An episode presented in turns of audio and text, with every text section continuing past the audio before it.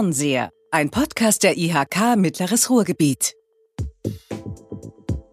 Herzlich willkommen zum Podcast Fernseher, dem Podcast der IHK Mittleres Ruhrgebiet, mit dem wir in die Ferne sehen wollen, in die Zukunft. Und heute in der Folge 35 wollen wir nochmal in andere Welten eintauchen, was Virtual Reality alles kann.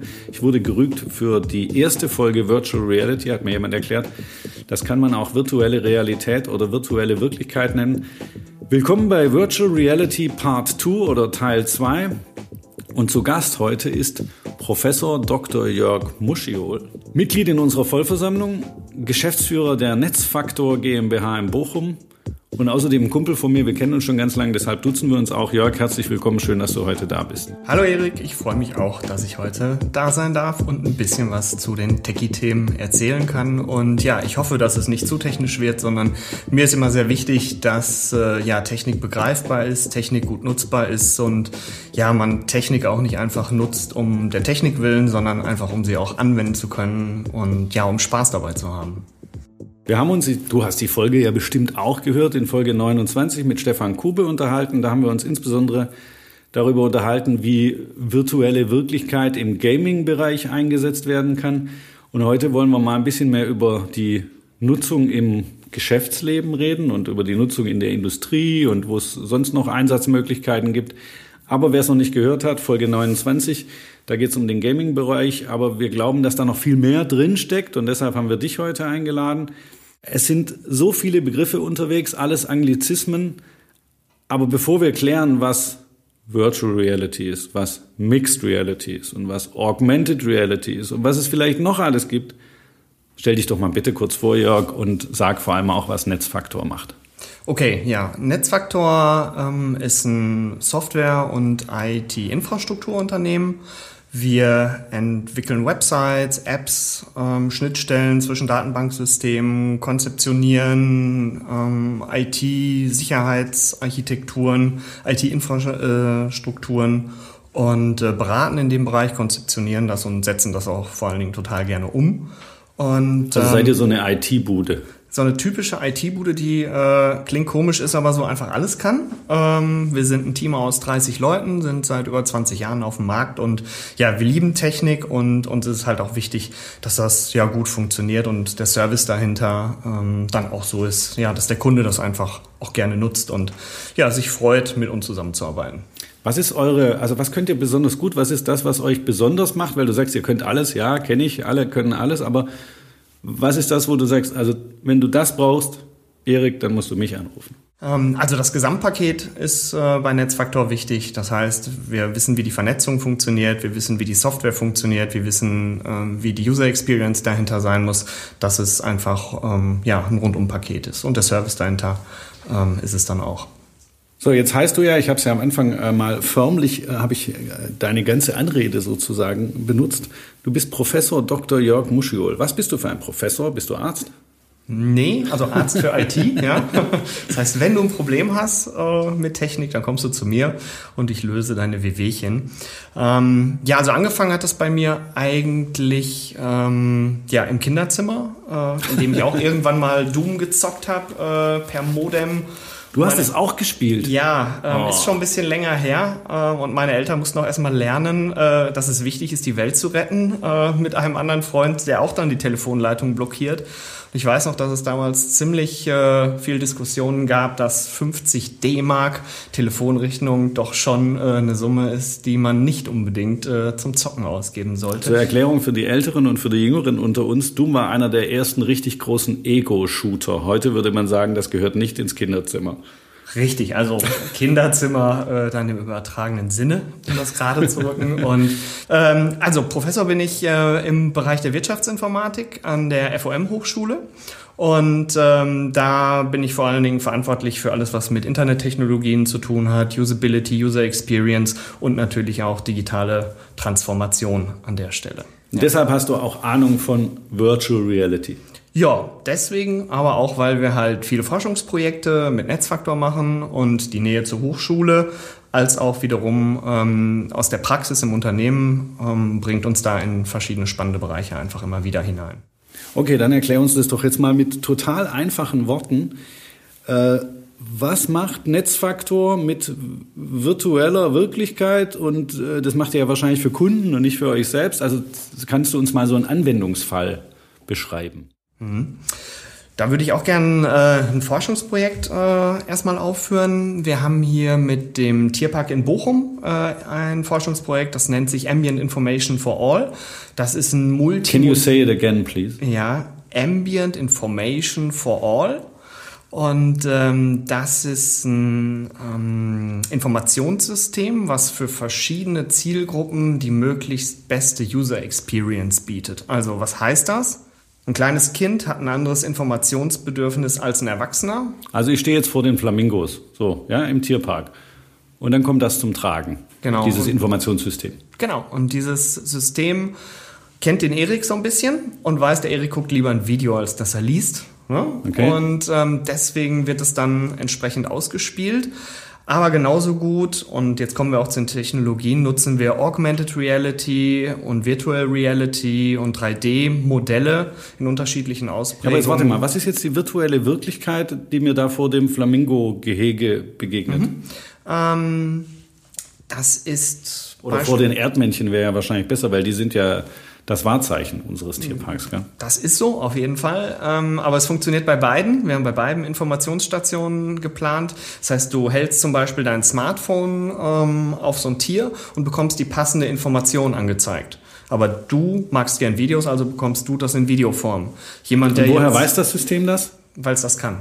Du gibst natürlich am Anfang äh, deine Informationen ähm, passend ein in das System, was du gerne magst. Durch drei, vier einfache Fragen lernt das System, ähm, was für ein Informationstyp du bist und die Kontextsensitivität. Und das ist einer der großen Vorteile ja dann bei digitalen Lösungen, spielt dir dann die passende Info ein. Und der eine bekommt einen Text, der andere bekommt ähm, ein Video. Und das Besondere in dem Projekt ist, dass wir auch etwas für Blinde oder für Personen äh, mit Hörproblemen entwickelt haben. Und so spielen wir die passenden Informationen aus. Das heißt, ähm, ein Blinder bekommt das 3D-Modell zum Anfassen aus einem 3D-Drucker.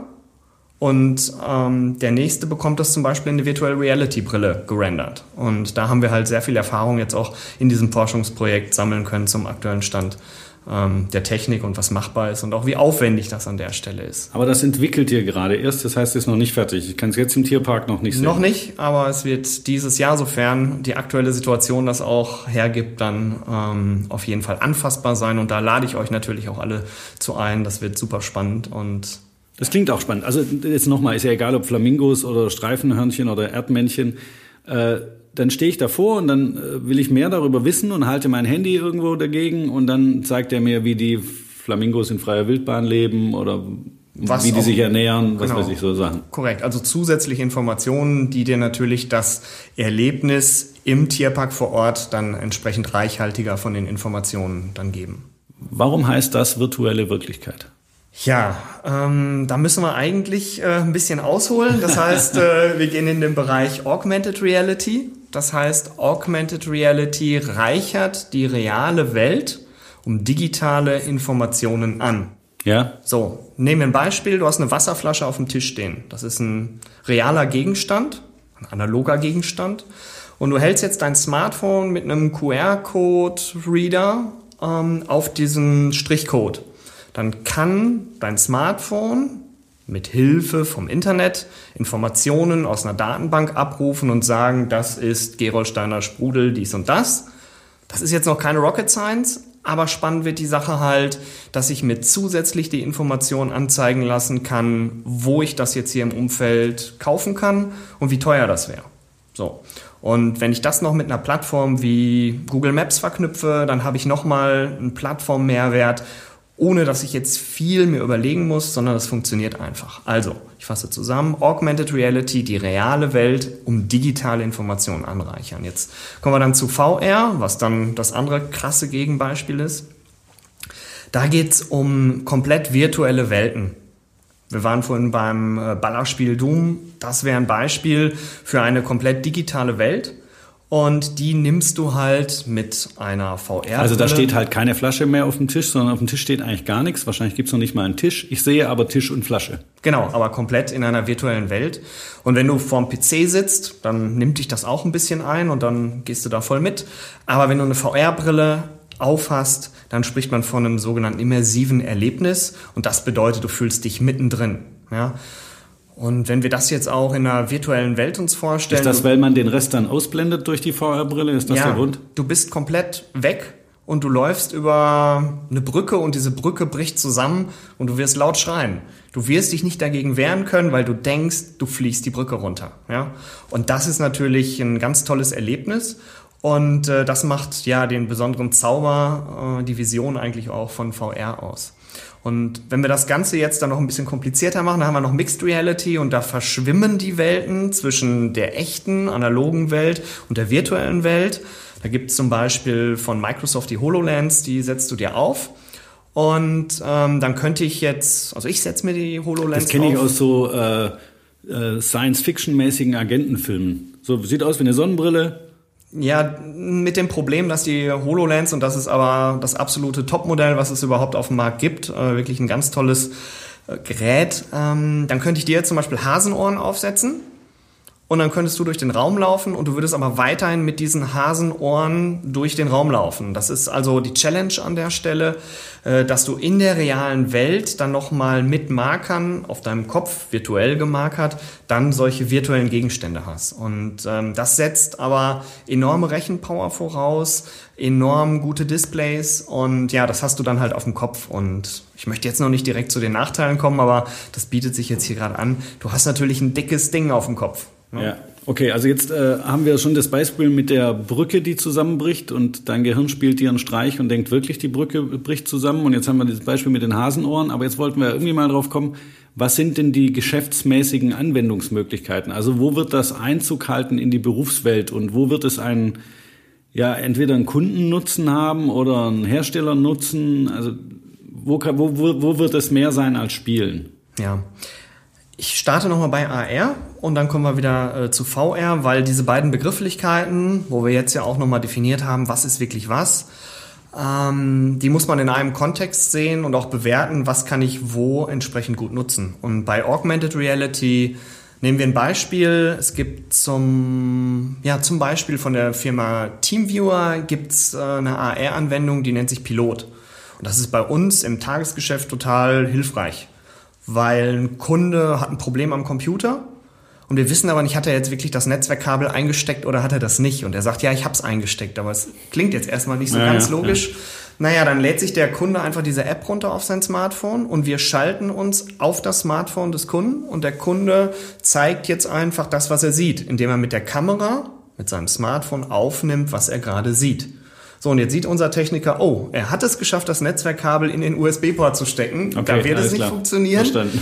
so, ähm, also, wir kringeln das wiederum ein. Ja, das heißt, unser Techniker sieht das Smartphone, sieht das Bild des Kunden und kann sagen, hey, guck mal, hier zeichne ich dir einen Kreis und jetzt steckst es bitte mal äh, in den Port rein und dann wird es auch funktionieren. Das heißt, es ist ganz einfach und ein riesen Nutzen, ja, weil du die reale Welt mit der virtuellen Welt verbindest und das dank Vernetzungstechnologien einfach super gut äh, transportieren kannst. Okay, das verstehe ich. Da muss also jetzt keiner von euch irgendwo hinfahren, muss sich selber den PC angucken und so weiter. Das erspart ihr euch alles, das verstehe ich. Ja, und auch um das nochmal ein bisschen vielleicht ins Handwerk äh, zu übertragen, da gibt es von Herstellern inzwischen richtig gute Erklärvideos zu den Geräten des Herstellers, wo du dann auch dein Smartphone draufhältst und über einen Marker wird dir gezeigt, so da musst du jetzt irgendwo etwas austauschen und dann machst du dies, dann machst du das. Ja, das heißt, unser YouTube-Erklärvideo, was man sonst vielleicht zum Reparieren von der Waschmaschine braucht, ähm, das brauchst du nicht mehr, sondern du hast direkt Assistenz im System.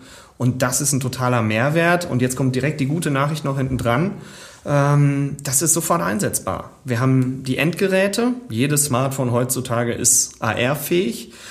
Der Aufwand, solche Anwendungen zu entwickeln, der ist überschaubar. Ja? Und du hast einen mega Nutzen. Ja? So, jetzt kommen wir zu VR, äh, zu dem Einsatzzweck. Referenz nochmal zum anderen Podcast. Spielen, zocken, das ist mega dafür. Ja? Das heißt, du hast Personen, die eine ein Gefühl für die virtuelle Welt haben, die ein Gefühl für die Technik haben, ein Gefühl für die Mensch-Technik-Interaktion und das bringt dich halt voll rein. So, im Business wird es schon ein bisschen schwieriger, weil das Problem ist, den Content, die Anwendung einfach zu erzeugen. Das heißt, wenn du etwas Generisches hast, was du einmal baust und du kannst es häufig verkaufen, dann hast du da ein Geschäftsmodell, was den Aufwand auf jeden Fall rechtfertigt, das auch zu erstellen. Oder im Umkehrschluss, wenn es sonst sehr, sehr teuer ist, wenn du ein Flugzeug irgendwie auf den Acker setzt, ist es wesentlich einfacher wahrscheinlich und gesünder für alle, wenn du das in VR in einer Applikation machst.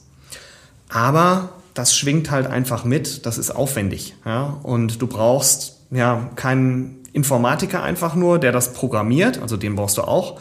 Aber du brauchst noch einen Game Designer, der dir ermöglicht, dich im virtuellen Raum zu bewegen, ohne dass dir schlecht wird. Ja? Also Motion Sickness ist eines der großen Probleme bei Virtual Reality. Nicht jeder Mensch ist erstmal per se dazu gemacht, mit so einer Brille klarzukommen. Und zusätzlich, selbst wenn du dich dann daran gewöhnt hast, ja, nach einer Stunde dampft dir einfach die Birne, wenn du unter äh, so einer Brille bist. Nicht nur, weil es warm wird, Hitzeentwicklung, sondern ja, weil es auch für das Gehirn etwas erstmal völlig Neues ist und unser Gehirn ist erstmal primär nicht dafür gemacht. Und das sind so die Challenges, die man dann bei VR hat. Also zurück zu deiner Frage, Erik, ähm, wo kann ich VR einsetzen? Da, wo ich entweder mit einem Geschäftsmodell es schaffe, Content groß auszurollen und dadurch etwas zu lernen. Kannst oder du was Konkretes sagen, damit wir es uns vorstellen können? Ist schwer. Also sagen wir mal, ich wäre schwedischer Möbelhersteller und hätte unzählig viele Filialen und ich hätte vor ein paar Jahren beschlossen, in das deutlich kompliziertere Küchengeschäft einzusteigen. Wäre das nicht ein idealer Anwendungsbereich? Ja und nein, weil das Problem ist natürlich, wer hat so eine VR-Brille und setzt das dann auch ein?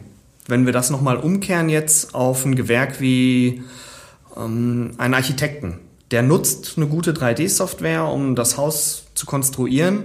Und da gibt es auch inzwischen schon sehr gute Systeme. Genau, super Beispiel. Also ich würde gerne einmal durch das Haus durchgehen, genau. bevor, ich, äh, bevor ich den Bauauftrag raushaue. Ja.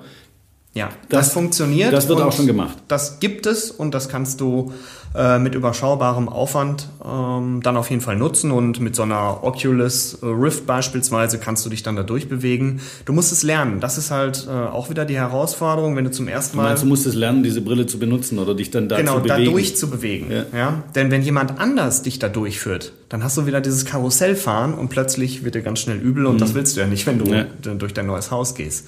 Ähm, also das funktioniert, da gibt es Anwendungen, ob das nun Badausstellungen Machen das gerade Exoten oder machen das schon alle? Es kommt halt bei den technikaffinen Architekten oder auch Küchendesignern, Möbeldesignern, äh, kommt das Thema gerade.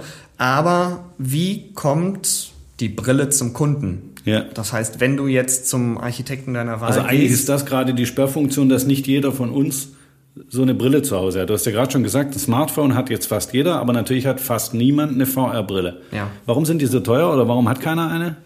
Naja, so teuer sind die ja gar nicht. 500, 600 Euro ist eigentlich für das, was du an Technik bekommst, extrem günstig. Aber Und was ist die Hürde?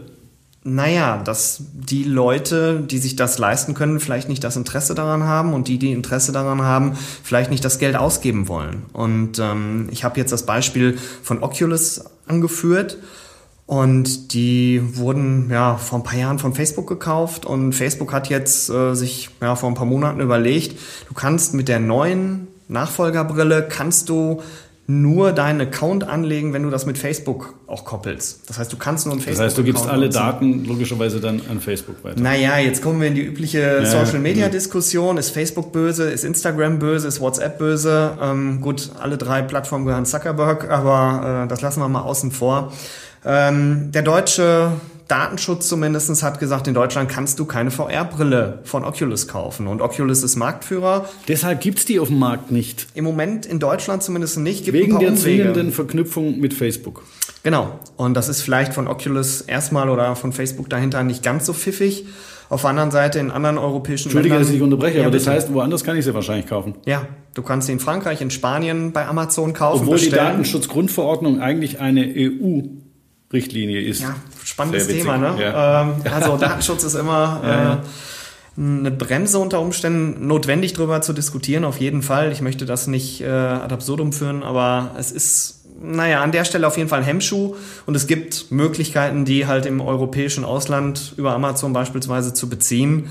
Aber jetzt in Deutschland gehst du nicht einfach in den Mediamarkt und kaufst dir diese Brille. Und eine vergleichbare Brille kostet mehrere tausend Euro. Das heißt, ah, okay. Facebook sponsert das ja. im Hintergrund für das, was du an Technik einfach äh, alles da drin hast. Und die ist wirklich genial. Sie ist autark. Das möchte ich auch nochmal hervorheben. Diese Art der Brille setzt du irgendwo, wo du bist, auf. Du brauchst vielleicht noch ein WLAN oder sowas und dann bist du drin. Ja? Normalerweise. Also ich kann die in die Stadt mitnehmen. Es klappt egal. nicht nur zu Hause in meinem eigenen Netzwerk und ich brauche kein Kabel und so. Ja, es ist einfach zu nutzen und sonst brauchst du noch zusätzlich einen PC für ein paar tausend Euro. Viele andere Hersteller nutzen immer noch Rechenpower aus einem PC, wo du nochmal richtig Geld in die Hand nehmen musst. Und dann hast du trotzdem immer noch dieses angeleinte Gefühl über ein Kabel. Und das macht es nicht aus. Und deswegen würde ich sagen, also die Oculus, das ist wirklich ein tolles Ding. Und du bekommst viel geile Technik für den Preis. Hinten raus machen die natürlich auch ihr Geschäftsmodell über die Softwarelizenzen, über die Spiele, über den Store, so wie der, jeder App-Entwickler, iOS, Android funktioniert. Ja, ist spannend, aber wie gesagt, also Datenschutz auf jeden Fall ein Hemmschuh und ähm, ja, man muss halt auch dann eine Affinität zu dem Thema haben und erstmal ja, sich so ein Ding beschaffen. Heißt das, dass das europäische Ausland zum Teil schon weiter ist damit, weil mehr Menschen eine Brille haben? Ist das so? Nee, das ist, würde ich sagen, jetzt in Europa kannst du das ähm, übertragen und ja, jeder hatte auch einfach keinen Bock drauf, sich so ein Ding aufzusetzen und sich in die anonyme Virtualität zu begeben. Guck mal, wir beide sitzen uns jetzt hier gegenüber, wir sehen uns, ich sehe, dass du lachst, äh, ich sehe äh, deine Gestik, deine Mimik und in der virtuellen Realität ist so ein Kommunikationserlebnis. Ja, Gibt es tolle Plattformen, wo du virtuell zusammenarbeiten kannst. Aber da siehst du halt einen Avatar. Das heißt, du schlüpfst in eine virtuelle Rolle und schon fühlst du dich nicht mehr reell. Und jetzt gerade in der aktuellen Corona-Situation bist du ja froh, wenn du mal ein echtes Gesicht siehst, wenn du eine Nähe durch Realität bekommst. Und ja, da sind viele Sachen lieb gemeint in der, virtual, in der virtuellen Realität. Aber eine wirkliche, einen wirklichen Mehrwert ergibt sich dann nicht daraus, wenn wir eine halbe Stunde mit heißem Kopf uns ein virtuelles Blatt Papier übergeben, du da drauf was malst, mir das zurückgibst. Ja, und dann sehen wir was, was wir sonst in fünf Minuten am PC auch sehen würden. Also da sehe ich halt auch ja, nicht unbedingt immer den Mehrwert, einfach nur eine moderne Technik zu nutzen, die dir vielleicht nichts bringt. Möchte das aber jetzt nicht abwerten, sondern man muss einfach sehen, wo stehen wir gerade, was bieten die Plattformen und da gibt es halt Möglichkeiten. Ja, wenn du etwas lernen möchtest, wie du eine Maschine bedienst, äh, ja, dann kann man die 100.000 Euro in die Hand nehmen und so eine App entwickeln dafür. Aber übertragen auf die Industrie, naja, wer gibt jetzt irgendwie eine größere sechsstellige Summe aus, um irgendetwas darzustellen, um die Brillen anzuschaffen? Hygienekonzepte bei VR-Brillen sind dann auch nochmal ein Thema. Setzt du dir im Moment eine Brille auf, die jemand anders aufgehabt hat? Klar, kannst du alles irgendwie desinfizieren, aber naja, also, also ist der Shutdown aus deiner Sicht jedenfalls kein Treiber für mehr Business-Anwendungen in Zusammenhang mit VR? Also wenn du ein gutes Lernkonzept hast, dann kann Distance Learning damit funktionieren, aber ich sehe es eher im reinen Partizipieren von Inhalt, als dass du irgendwie eine große Interaktion dann gehst mit anderen Menschen oder sowas. Ja?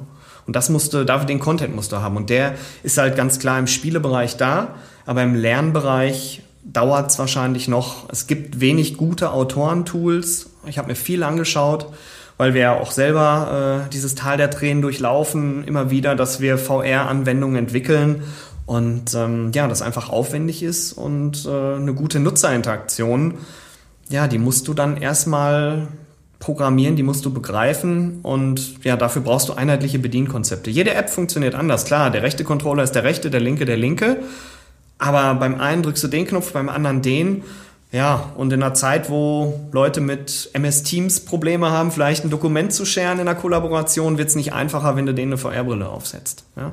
Aber nochmal, ähm, dieses Potenzial ist da für Mixed Reality, für Virtual Reality, Aber es ist jetzt schon da, es ist jetzt schon greifbar mit Augmented Reality, weil wir da die Endgeräte haben, weil wir da schon gute Softwareplattformen haben und es da auch ja einen Agenturbereich gibt, ähm, der funktioniert, wo du so Anwendungen ja, für ein paar tausend Euro erstellen kannst und nicht ein paar hunderttausend Euro. Also ich fasse zusammen, Virtual Reality, dafür braucht man nicht unbedingt eine VR-Brille, und für Mixed Reality auch nicht, sondern ganz viel hat auch mit der Frage zu tun, was können wir mit, mit Smartphones machen, wie können wir ähm, um bei deinem Beispiel vom Tierpark zu bleiben, Bochum, wie können wir das tatsächliche Erlebnis unterstützen mit zusätzlichen Informationen, was entweder den Tastsinn bedient oder das Hören bedient oder oder. Aber das heißt, ich muss nicht davon ausgehen, dass wir in drei Jahren alle eine VR-Brille haben müssen, weil wir sonst bestimmte Sachen gar nicht mehr erledigen können. So wie ich, also wenn ich dir jetzt zugehört habe, dauert es wesentlich länger als drei Jahre und vielleicht haben wir nie alle eine VR-Brille zu Hause. Also ich würde heute sagen, es ist echt schwer, am gesellschaftlichen Leben und auch am Geschäftsleben teilzunehmen ohne ein Smartphone. Das ist schon grenzwertig. Aber das sehe ich für die Brille auf absehbare Zeit nicht. Ja. Ein Gamechanger wie Apple könnte so ein Ding halt auf den Markt werfen. Entweder wenn es günstig ist oder extrem teuer. Das ist ja für den typischen Apple-Fan kein Problem. Ähm, dann wird da was passieren. Ja, so wie Apple Smartphones in der Gesellschaft zur Digitalisierung Stimmt. tauglich gemacht hat, ja. hat es auch viele andere mit sich gezogen und das Potenzial, wie du schon sagst, ohne Smartphone kannst du heute nicht mehr leben. Ähm, und wenn da was passiert, ja. Aber in der Situation, so wie es jetzt ist, die Geräte sind so, dass man sie gut bedienen kann. Die Geräte bieten jetzt etwas, was man wirklich auch nutzen kann im Alltag, aber es ist noch keine Saturierung einfach so gegeben, dass du ja, dir einfach eine App für irgendwas runterlädst, wie du es beim Smartphone machst. Mhm. Und das wird noch ein bisschen dauern. Stell dir vor, du gehst einkaufen bei Amazon. Wie einfach ist es, das zu finden? Durch einen Suchbegriff oder was auch immer. Also ich kaufe natürlich beim lokalen Handel ein, kannst du dir ja vorstellen. Mhm, das ist gut. Dann erkläre ich dir mal, wie das läuft im E-Commerce. Naja, ähm, aber bei einer VR-Brille, wenn du jetzt durch ein Kaufhaus läufst, dann hast du das gleiche die gleiche Herausforderung wie im stationären Handel. Hey, wo waren das jetzt nochmal? Ja, jedes Kaufhaus ist da auch anders organisiert, so und deswegen, also es wird Sachen geben, die werden funktionieren und es wird auch Sachen geben, die werden ja eher umständlicher sein und die werden sich auch nicht durchsetzen in dem Bereich. Aber sagt niemals nie und ähm, deswegen, das bleibt auf jeden Fall ein sehr spannendes Thema. Wir wollen ja in die Ferne sehen. Ja. Jetzt versuchen wir mal gar nicht in die wahnsinnig entfernt liegende Zukunft zu gucken, sondern nur in einem Jahr. In, was wird in einem Jahr anders sein? Also wenn ich dich richtig verstehe, in einem Jahr werden wir die von euch entwickelte Anwendung im Tierpark ausprobieren können. Ja, und auch da haben wir das Thema ähm, mit Corona, da haben wir uns auch ganz lange überlegt, wie gehen wir jetzt damit um, äh, für eine breite Masse vielleicht an Personen eine Brille bereitzustellen, die dann desinfiziert werden muss und so weiter und so fort.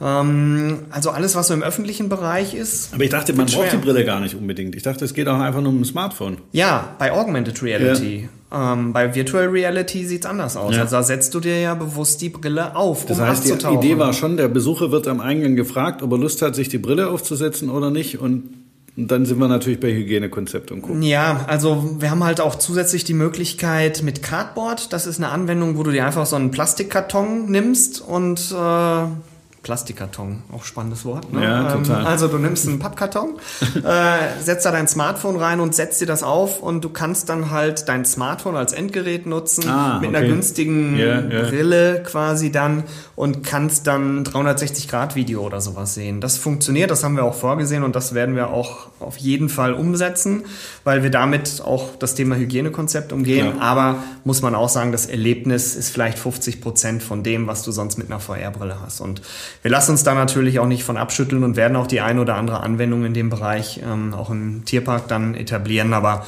ja, schauen wir mal, wo die Reise dahin geht. Also in einem was, Jahr. Was wird noch anders sein in einem Jahr? Ja, vor fünf Jahren habe ich schon gesagt, der große Durchbruch mit Frau R, der muss jetzt mal kommen. Und Apple müsste doch einsteigen und müsste was machen. Haben sie nicht. Ähm, mal gucken. Ich sehe es im Moment auch nicht, ähm, dass Apple da der Gamechanger wird. Oculus ist es definitiv als Hersteller. Ja, wenn wir da spannendere Vertriebskonzepte bekommen, werden die Dinger vielleicht günstiger. Diejenigen, die eine Playstation vielleicht zu Hause haben oder eine Xbox, könnte ich mir vorstellen, dass es da auch einigermaßen günstig wird, sich so ein Ding aufzusetzen.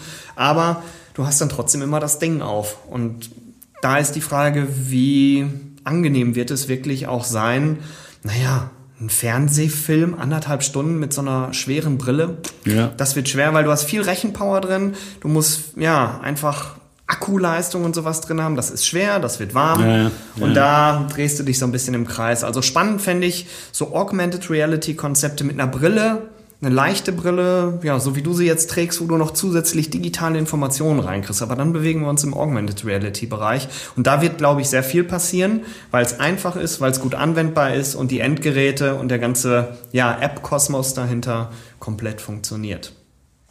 Ich habe es ja schon befürchtet, bevor wir angefangen haben, uns zu unterhalten, dass Oha. das wieder so eine Anglizismus-Folge wird. Und das ist es natürlich auch geworden, aber ich hoffe, dass... Ich habe mich zurückgehalten, Erik. Das glaube ich dir. Ich hoffe, dass wir es irgendwie geschafft haben, dass möglichst viele von unseren Zuhörerinnen und Zuhörern uns folgen konnten. Und ansonsten gibt es ja nicht nur eine Netzengruppe, in der Sie gerne Fragen stellen können und äh, die letzte Folge kommentieren können.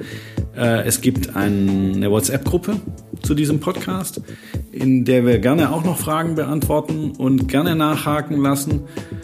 Jörg, vielen Dank, dass du da warst. Mir hat Spaß gemacht. Ich hoffe, dir auch ein bisschen. Ja, auf jeden Fall. Wir könnten, glaube ich, noch eine Stunde drüber quatschen, aber dann sprengen wir den Rahmen. Und ja, vielleicht finden wir uns nochmal zu einem nächsten Podcast zusammen, wo wir uns ja über Möglichkeiten auch von digitaler Transformation äh, nach Corona oder sowas dann unterhalten. Oder was nehmen wir aus Corona mit an digitalen coolen Lösungen? Sehr gerne. Ich sage vielen Dank fürs Zuhören. Abonnieren Sie uns, liken Sie uns, wenn Ihnen die Folge gefallen hat. Wir freuen uns aber auch auf kritische Kommentare und lassen Sie uns in Kontakt bleiben. So machen wir das. Bis dann. Ciao.